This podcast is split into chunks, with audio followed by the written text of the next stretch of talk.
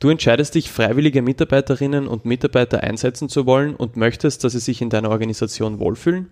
Aber wer oder was schützt Freiwillige eigentlich vor Ausbeutung? Gibt es Fälle, in denen sich Volunteers auch selbst ausbeuten?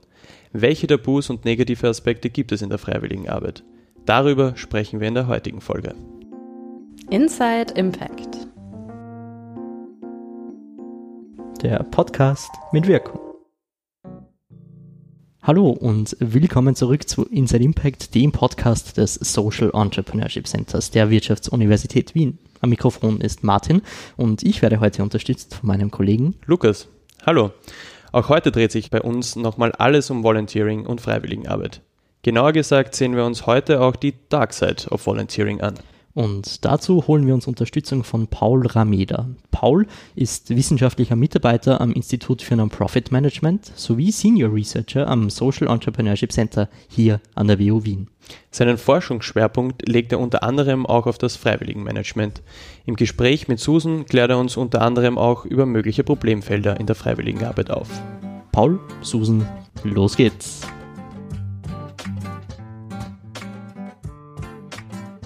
Ja, ich bin jetzt hier mit Paul Rameder, äh, einem Kollegen aus dem Kompetenzzentrum für Non-Profit-Organisationen und Social Entrepreneurship. Und wir unterhalten uns heute noch ein bisschen über das Thema freiwilligen Engagement, freiwilligen Management und Volunteering und vielleicht auch die Bad Sides of the Story. Ja, Paul, magst du uns eine kurze kleine Einführung geben? Ja, hallo Susan, danke für die Möglichkeit, eben etwas über Freiwilligenarbeit zu erzählen. Grundlegend, bevor man sich über Freiwilligenarbeit unterhaltet, ist immer die Frage, was ist überhaupt Freiwilligenarbeit? Es gibt Definitionen, aber es gibt de facto kein einheitliches Bild, weil auch das Feld so divers ist. Ja, also man denkt jetzt nur daran, es gibt die Blasmusik, die freiwillig organisiert ist, es gibt aber genauso das soziale Engagement, es gibt äh, die negativen Seiten, zum Teil auch Burschenschaften, sonstige Dinge. Das heißt, wir haben ein breites Spektrum an freiwilligen Arbeit, das alles sich unter diesem, unter diesem Begriff vereint, ja, und aber in Teilbereichen höchst unterschiedlich ist. Das heißt, die Grundfrage ist einmal, was verbindet überhaupt diese unterschiedlichen Tätigkeiten, die hier unbezahlt gemacht werden? Und da ist zentral, dass man Freiwilligenarbeit einmal grundlegend gegen drei Bereiche abgrenzt, nämlich einerseits einmal gegenüber der Erwerbsarbeit. Es gibt äh, Erwerbsarbeit, die primär oder ausschließlich des Gelderwerbs und des Bestreiten des Lebensunterhaltes dient.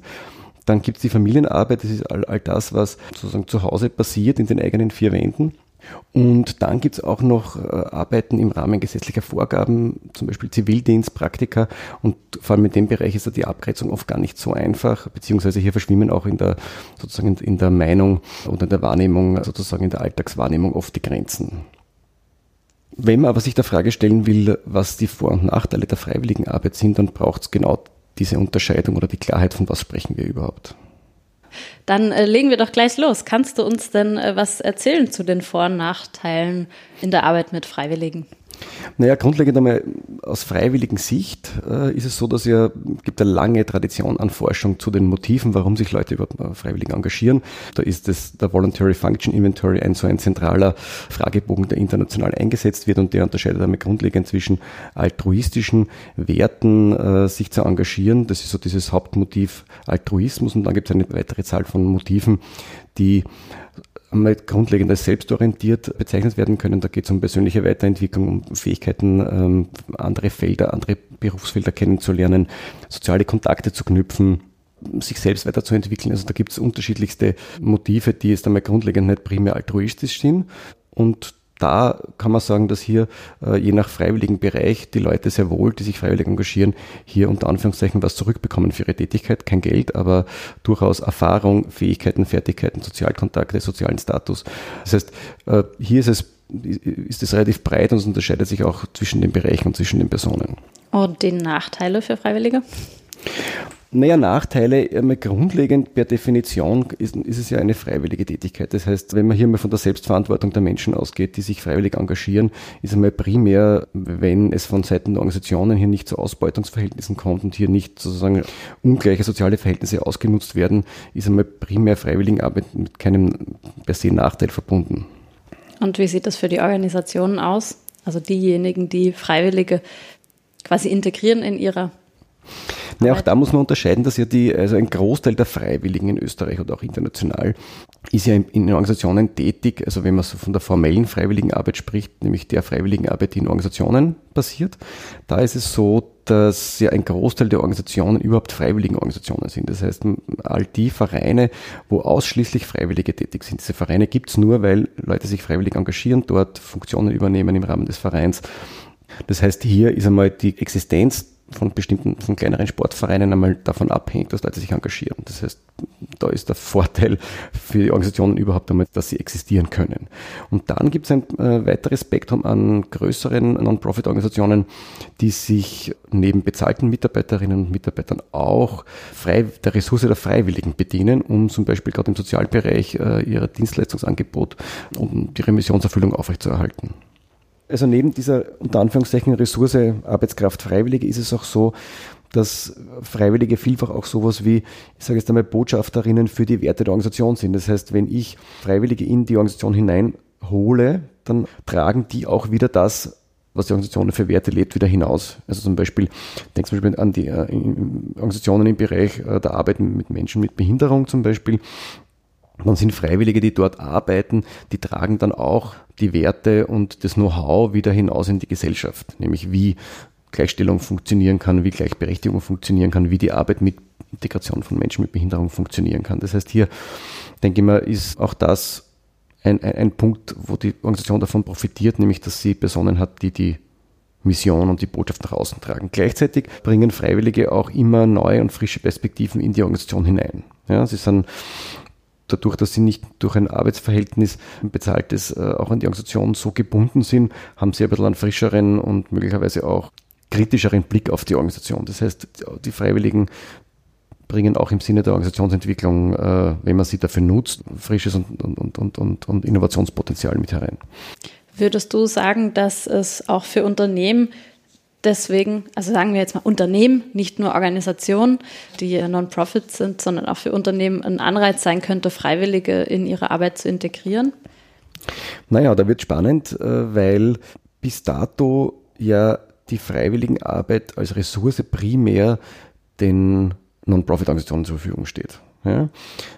Freiwilligenarbeit für gewinnorientierte Unternehmen ist durchaus sehr kritisch zu sehen und ich denke, die negativsten Beispiele zum Beispiel äh, sind, wenn man an die Länder des globalen Süden denkt, wo Freiwilligentourismus stattfindet, also sprich, wo meist junge Leute aus dem globalen Norden Geld dafür bezahlen, damit sie zum Beispiel äh, Waisenkinder in Afrika betreuen. Ja, und da gibt es dann die schlimmsten Extrembeispiele, Gott sei Dank nur, nur vereinzelt, aber doch, wo es dazu kommt, dass Kinder in diesen Ländern entführt werden, um in Waisenheime gesteckt zu werden, um sie dann von Personen des globalen Nordens betreuen zu lassen, die dafür eine Unsumme bezahlen, dafür, dass sie dort einen Monat lang Gutes tun. Das heißt, das sind mafiöse Strukturen, äh, die, die de facto die Freiwilligenarbeit auch äh, diskreditieren. Ja, das heißt, grundlegend einmal ist Freiwilligenarbeit für gewinnorientierte Unternehmen, würde mal sagen, eher tabu. Wichtig ist, dass man gerade im, im, im Unternehmensbereich auch unterscheiden muss, dass äh, Praktiker, Pflichtpraktiker äh, von Studierenden, von Schülerinnen, von Schülern nicht Freiwilligenarbeit sind. Auch wenn es unter Anführungszeichen freiwillig passiert, ja, ähm, ist es nicht Freiwilligenarbeit.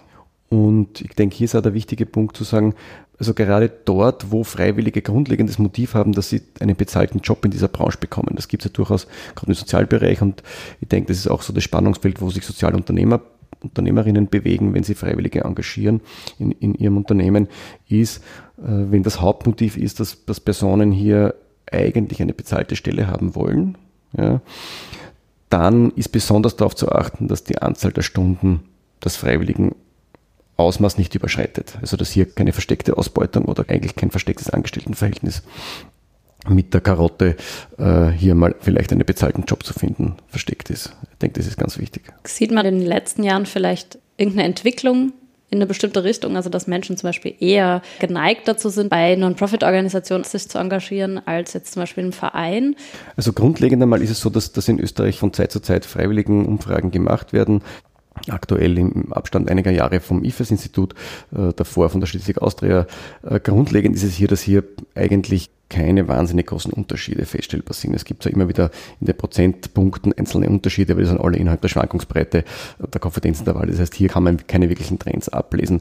Was sich gezeigt hat, ist natürlich sowas wie im Rahmen der Flüchtlingshilfe 2015 da gab es sehr wohl einen Anstieg unterschiedlichster Engagementformen, vom spontanen Engagement, des informellen Engagement, aber auch der sozialen Organisationen. Grundlegend ist es so, und dass, wenn man so in der Praxis mit den, mit den Organisationen spricht, dass einmal die großen Sozialorganisationen keinen Mangel an Freiwilligen haben. Ja, also der Mangel an Freiwilligen, der vielfach auch in den Medien kursiert, der ist vor allem im ländlichen Bereich feststellbar, wenn es um die Nachbesetzung von Vereinspositionen geht. Das heißt, es findet sich schwer, jemand, der den Kassiersjob machen will im Sportverein, jemand, der die Schriftführerposition oder Obmannposition äh, übernehmen will. Das heißt, die Problematik ist vor allem dort, wo es um die Übernahme von sozusagen Ehrenämtern geht. Das hier ist der Nachwuchs schwer zu finden oder halt in ländlichen Regionen, wo oder die vor allem von der Abwanderung betroffen sind wo die Leute nur am Wochenende nach Hause kommen und unter der Woche niemand da ist. Ja.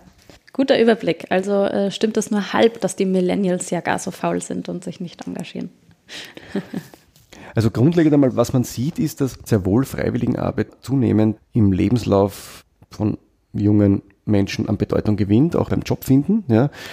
Man bezeichnet das als Signaling-Funktion ja, im, im Lebenslauf. Das heißt, Freiwilligenarbeit steht für oder wird interpretiert von den äh, Recruitern als Engagementbereitschaft, Bereitschaft, sich über das Maß hinaus zu engagieren, unterschiedliche Erfahrungen gesammelt zu haben. Das heißt, hier kommt man ohne Freiwilligenarbeit im Lebenslauf bei manchen Jobs gar nicht mehr unter. Vielleicht noch ein weiterer Punkt, der wichtig ist, ist, ähm, die Motive sind die eine Seite, warum sich Leute engagieren. Die andere Seite ist natürlich auch die, was haben die sonst noch davon. Grundlegend in der Forschung spricht man vom, vor allem beim Engagement in, in den sozialen Bereichen, vom sogenannten Warm Glow, das heißt dieses Gefühl, Gutes zu tun überwiegt hier in anderen Bereichen, wenn man zum Beispiel denkt an, an die ganzen Ehrenämter, die übernommen werden, auch in großen Organisationen ist ja oft so, dass, dass zwar das Management hauptamtlich ist, also hier ein bezahltes Management äh, existiert, allerdings der Aufsichtsrat oder sonstige äh, Kontrollorgane äh, ehrenamtlich passieren. Das heißt, da gibt es auch viele Ehrenämter und Freiwilligenarbeit, wo Statusgewinne auch sowas sind, was man davon hat. Was sonst noch wichtig ist, also es gibt zahlreiche Forschungsergebnisse, die den Zusammenhang deutlich machen, dass Freiwillige grundlegend einmal sowas äh, also gesünder sind, zufriedener sind mit ihrem Leben, mhm. teilweise auch eine höhere Lebenserwartung haben, mehr Sozialkontakte haben, was sich da bis jetzt trotz der zahlreichen äh, Untersuchungen wenig klären lässt, ist so die Frage der Henne und des Eis, sprich engagieren sich zufriedene, gesundene Menschen eher freiwillig oder macht die Freiwilligenarbeit gesund. Wie immer im Leben ist es hier äh, wahrscheinlich ein Wechselspiel, das man auch sozusagen als Matthäus-Effekt bezeichnen kann. Das heißt, wenn ich schon halbwegs gesund bin, mich freiwillig engagiere, dann kann das durchaus auch zum Wohlbefinden und zur Gesundheit beitragen. Sozialkontakt, Warm Glow oder auch Status äh, tragen auf jeden Fall auch dazu bei. Äh, fällt mir nur gerade ein, dass es ja auch mal eine Untersuchung dazu gab äh, zur Burnout-Rate bei Menschen, vor allen Dingen im Sozialbereich, also vor allen Dingen Social Entrepreneure und Menschen, die sich freiwillig engagieren. Weißt du da äh, genaueres? Naja, grundlegend sind wir da bei einem weiteren Punkt. Natürlich ist eine negative Seite der Freiwilligenarbeit auch, dass es hier auch unter Anführungszeichen zu Ausbeutungsverhältnissen kommen kann. Ja, das heißt, entweder Freiwillige sich selbst ausbeuten. Das hat man in der Flüchtlingshilfe auch stark gesehen, dass hier viele Helfer, Helferinnen sozusagen die eigenen Grenzen nicht mehr wahrgenommen haben im Hinblick auf, äh, wie viel Ruhe brauche ich denn, sondern dann 24 Stunden durchgearbeitet haben am Westbahnhof oder sonst wo das heißt, hier gilt es, dass die Organisationen auch die Freiwilligen sozusagen vor sich selbst oder vor ihrem Engagement schützen. Das heißt, es ist auch hier, so wie auch der Arbeitgeber auch immer eine Schutzaufgabe hat den Arbeitnehmern gegenüber, ist auch hier so, dass die Organisationen äh, die Verantwortung haben, wenn sie Freiwillige bei sich engagieren lassen, dass sie auch dafür sorgen, dass sie sich selbst nicht ausbeuten und auch nicht von ihnen ausgebeutet werden. Ich denke, ähm, da gibt es keine Grundregel, aber eine Orientierungshilfe ist zum Beispiel so die durchschnittliche Wochenarbeits Zeit oder die Wochenarbeitsstunden, die Freiwillige so im Durchschnitt in Österreich leisten. Und da liegen wir je nach Studie zwischen vier und fünf Stunden. Unterscheidet sich auch zum Teil zwischen den Bereichen. Aber so grundlegend kann man davon ausgehen, dass so im Jahresdurchschnitt ein Engagement, das fünf Stunden pro Woche deutlich übersteigt. Ja, man hier kritisch draufschauen muss und schauen muss, ob hier Personen sich selbst ausbeuten oder ausgebeutet werden. Sehr spannend. Wenn man dann im Kopf so anfängt zu rattern, wie viele Stunden man selbst schon vielleicht in der einen oder anderen freiwilligen Situation verbracht hat. Aber das ist wahrscheinlich auch situationsabhängig, wenn ich in den Ferien halt mal einen Monat freiwillig unterwegs bin und irgendwo in einem Projekt aktiv bin, gleicht sich das ja wieder aus. Genau, also im Jahresdurchschnitt gerechnet, wobei hier, es ist keine gültige äh, Regel, aber ich denke, es ist, ist, eine Orientierung, also man kann sich immer gut die Frage stellen, wenn man so vom Durchschnitt selbst abweicht, dann kann man mal genauer hinschauen, warum ist das dann so. Was sich ja auch zeigt in den Studien, dass Personen oft zum Mehrfachengagement neigen. Also das heißt, Personen, die schon engagiert sind, gerade was es so Ehrenamtspositionen betrifft, die werden auch gern wieder weiter für andere Ehrenämter gefragt, weil die signalisieren damit sowas wie Engagementbereitschaft. Das heißt, hier kann es auch zu einer Überlastung äh, der Freiwilligen kommen, ohne dass die Organisation äh, sozusagen schuld ist, sondern weil einfach dann jemand, ich weiß nicht was, im Sportverein eine Obmannsfunktion hat, im, im Musikverein, vielleicht sich noch sozial engagiert bei der Caritas und zusätzlich noch äh, im Tierschutzverein. Das heißt, hier kann sich schon ein Ehrenamt ehrenamtliche Tätigkeit akkumulieren, wo man dann vielleicht auf 20 oder mehr Wochenstunden kommt. Hast du da vielleicht einen Tipp, also an Personen selbst, wie sie sich da ein bisschen vor schützen können? Weil ich kann mir gut vorstellen, dass man manchmal den Blick auf sich selbst verliert oder dass man halt nicht mehr ganz so versteht, dass man eigentlich zu viele Ämter annimmt, weil man das Gefühl hat, man müsste das jetzt tun. Also da, verlassen wir jetzt sozusagen den Boden der, der wissenschaftlichen Forschung. Also persönlich denke ich, man macht es immer wieder Sinn, innezuhalten, damit Bilanz zu ziehen und zu schauen, für was setzt man denn gerade seine verfügbare Zeit ein und passt das unterm Strich gerade oder ist das in die eine oder andere Richtung ähm, zu viel? Ja, das betrifft Erwerbsarbeit genauso wie Freiwilligenarbeit oder auch Familienarbeit. Ja, ich denke sozusagen die viel, viel besungene Work-Life-Balance bezieht auch die Freiwilligenarbeit mit ein. Das heißt, muss man einen guten Ausgleich finden.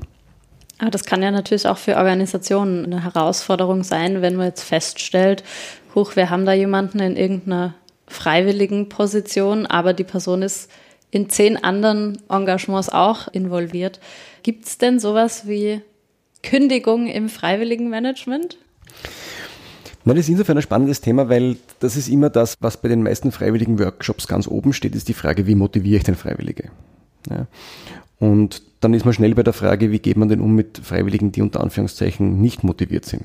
Ja, weil diese Idee zu motivieren ja meistens aus der Erfahrung kommt, dass es immer wieder einzelne Freiwillige gibt, die unter Anführungszeichen nicht die Motivation an den Tag legen, die sich die Organisation wünscht. Jetzt ist meistens hier das Problem, dass die fehlenden Tätigkeitsbeschreibungen oder Stellenbeschreibungen bei Freiwilligen die Ursache sind. Das heißt, bei den Organisationen, die hier genau festlegen, für welche Tätigkeiten, in welchem Umfang, mit welchen Kompetenzen sie Freiwillige haben wollen und brauchen, dann lässt sich im freiwilligen Management, wenn hier Probleme auftreten, leicht darauf Bezug nehmen äh, und eventuell auch sagen, naja, das ist vielleicht doch nicht die richtige Tätigkeit für dich, wir suchen für dich eine andere oder vielleicht ist das in Summe nicht das Richtige. Das heißt, habe ich eine Tätigkeitsbeschreibung, dann kann ich mich mit dem Freiwilligen zusammensetzen und schauen, passt oder was passt nicht. Habe ich das nicht, wird schwierig. Ja, also es gibt äh, durchaus auch Beispiele, wo Organisationen wirklich sehr schwierig Freiwillige wieder loswerden, die dysfunktional für die Organisation sind, sage ich jetzt einmal. Ja. Das heißt, da ist die große Empfehlung zu sagen, sich genau zu überlegen, für welche Tätigkeiten will ich denn Freiwillige und hier auch wirklich wie bei bezahlten Mitarbeiterinnen und Mitarbeitern Tätigkeitsbeschreibungen, Stellenbeschreibungen zu erstellen. Dann kann man gemeinsam darauf Bezug nehmen. Mhm. Also das Problem ist meistens, dass Leute sich freiwillig engagieren wollen, sich dann engagieren, aber nicht genau wissen, für was sie eigentlich zuständig sind und damit ist es auch schwierig, die, diese Personen auch wieder einzugrenzen und sagen, okay, das ist nicht dein Job zum Beispiel. Ja, wenn Freiwillige auch dazu neigen, gerade im Sozialbereich dann auch ihre Grenzen durchaus zu überschreiten. Sehr wichtiger Tipp. Jetzt hast du erwähnt, dass es oft ein Thema ist, wie motiviert man Freiwillige eigentlich? Gibt es denn da irgendwelche äh, Methoden oder irgendwas, was du aus deiner Erfahrung sagen kannst? Also grundlegend einmal ist ja Personalmanagement äh, für bezahlte Mitarbeiterinnen äh, nicht recht viel anders als äh, von freiwilligen Mitarbeiterinnen oder vice versa. Das heißt, grundlegend einmal gilt auch das, was fürs Personalmanagement von bezahlten Mitarbeiterinnen und Mitarbeitern gilt. Was dazu kommt, ist natürlich, dass sie nicht über Geld motivierbar sind. Das ist sozusagen anders. Ja. Aber alle anderen Hygienefaktoren äh, bleiben gleich. Das heißt, es geht darum, dass die einen ordentlichen Arbeitsplatz haben, äh, dass die über die Arbeitsmittel verfügen, dass die eine Haftpflichtversicherung haben, dass die über die nötigen Informationen verfügen, die sie brauchen, um ihre freiwilligen Tätigkeit ausüben zu können. De facto gelten hier die gleichen Maßstäbe wie beim Management von bezahlten Mitarbeiterinnen. Ja. Also was dazu kommt, ist vielleicht noch die Frage, wie man die Anerkennung ausdrückt. Also eben, wenn es nicht über Geld geht, dann gibt es unterschiedliche Formen, wie man ehrenamtliche Mitarbeiterinnen zeigt, dass man ihre Arbeit wertschätzt. Das ist natürlich auch davon abhängig, über was sich die Freiwilligen so als Person äh, gewertschätzt fühlen. Die einen, für die ist der soziale Kontakt mit äh, anderen Mitarbeitern, mit Vorgesetzten zentral. Andere wiederum, für die ist es zentral, dass sie über Informationen verfügen. Für die sind Informationen sowas wie Anerkennung, wenn sie mit einbezogen werden in bestimmte Entscheidungsprozesse. Und wiederum andere Mitarbeiterinnen, äh, freiwillige Mitarbeiterinnen lassen sie wunderbar motivieren, auch über Status und Anerkennung. Man denkt jetzt nur zum Beispiel bei der Feuerwehr oder auch beim Roten Kreuz gibt es ja Dienstgrade. Also bei gerade diesen paramilitärischen freiwilligen Organisationen ist auch der Aufstieg sozusagen in andere Dienstränge eine Form der Motivation oder auch der Anerkennung. Da ist es wichtig zu wissen, über die einzelnen Freiwilligen, sind die eher beziehungsorientiert, sind die eher leistungsorientiert, informationsmachtorientiert. Das macht einen Unterschied. Und da ist, glaube ich, das Wichtige, das erfordert aber auch Zeit. Also nämlich Zeit, die die Organisation ins Freiwilligenmanagement investieren muss und äh, in entsprechenden Stellen. Und die größte Herausforderung ist da, dass Ressourcen bereitzustellen fürs Freiwilligenmanagement. Das mhm. erlebe ich in der Praxis als meistens die, die größte Herausforderung, dass die Organisation finanzielle Mittel aufstellt, damit eine Person auch hauptamtlich fürs Freiwilligenmanagement zuständig sein kann. Vielfach wird auch die Idee aufgebracht, naja, kann man nicht das Freiwilligenmanagement auch durch Freiwillige machen lassen. Da gibt es einzelne Beispiele dazu. Grundlegend bin ich dem eher sehr skeptisch gegenüber, weil es sich beim freiwilligen Management um eine Tätigkeit handelt, wo man über die nötigen Kompetenzen verfügen muss und auch über die nötige zeitliche Struktur. Und wenn man sich überlegt, dass man eine bestimmte Anzahl von Freiwilligen managen soll oder koordinieren soll, dann ist es mehr als fünf Stunden pro Woche und dann sind wir eben nicht mehr im freiwilligen Bereich. Vielen Dank, äh, Paul, für diese vielen äh, sehr spannenden und kritischen Einblicke zum Thema Freiwilligenarbeit, die wir so noch nicht gehört haben in unserer Podcast-Reihe. Ja, gerne.